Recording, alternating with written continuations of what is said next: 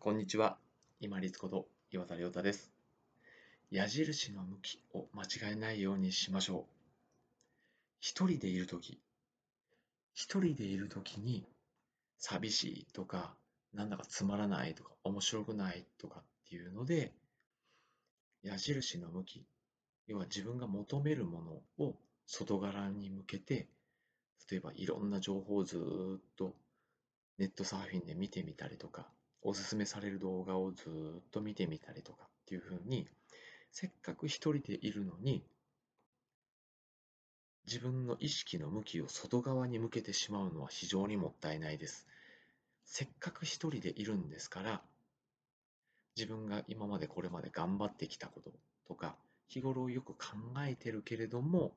ちょっと足りないなと思っているものについて、自分で意識して考えてみたりとか、そういう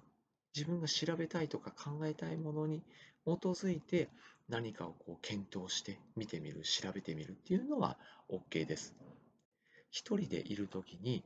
寂しいなとかつまらないな、面白くないなと思って矢印自分の意識を外側に向けすぎるのを控えましょう。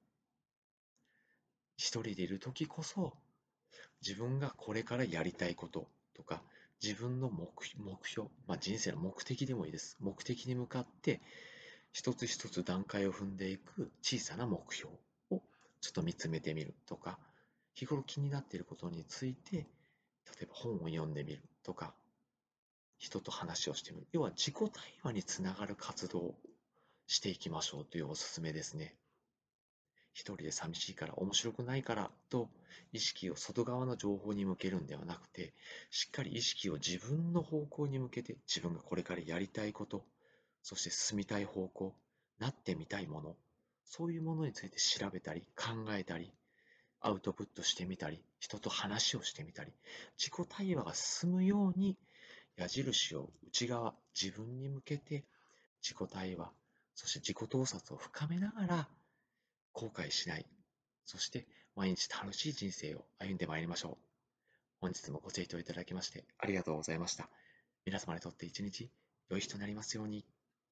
これにて失礼いたします。